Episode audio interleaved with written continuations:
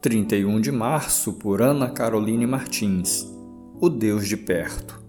Como se saberá que eu e o teu povo podemos contar com teu favor, se não nos acompanhares? Que mais poderá distinguir a mim e a teu povo de todos os demais povos da face da terra?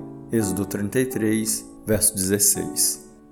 Em Êxodo, encontramos a consolidação da promessa de Deus feita a Abraão, a promessa da grande nação. Lemos sobre o livramento do Senhor, tirando seu povo de uma vida de escravidão, e o direcionamento à terra prometida. Durante essa peregrinação, Moisés, líder deles, recebe revelações sobre a lei de Deus e a respeito de como deveriam proceder como povo escolhido e obediente. Quando chegamos ao capítulo 33, encontramos um impactante diálogo entre Moisés e Deus. Depois de tudo que havia vivido com o Senhor, o povo cai no pecado da idolatria e constrói um bezerro de ouro para o adorar. No capítulo 32, verso 31, Moisés intercede pelo povo, pedindo perdão por ele. A resposta do Senhor é dura.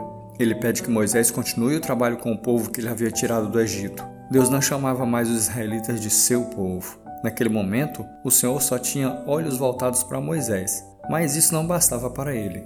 Moisés desejava que Deus voltasse seus olhos para o povo, pois essa era a diferença do povo de Israel para os outros povos. Esse é o Deus a quem servimos, o Deus que desde a criação tomou a iniciativa de estar perto de nós. Ele nos amou primeiro. O que devemos fazer em resposta a isso? Lançar-nos na Sua presença e viver uma vida que declara em todo o tempo que pertencemos a Ele.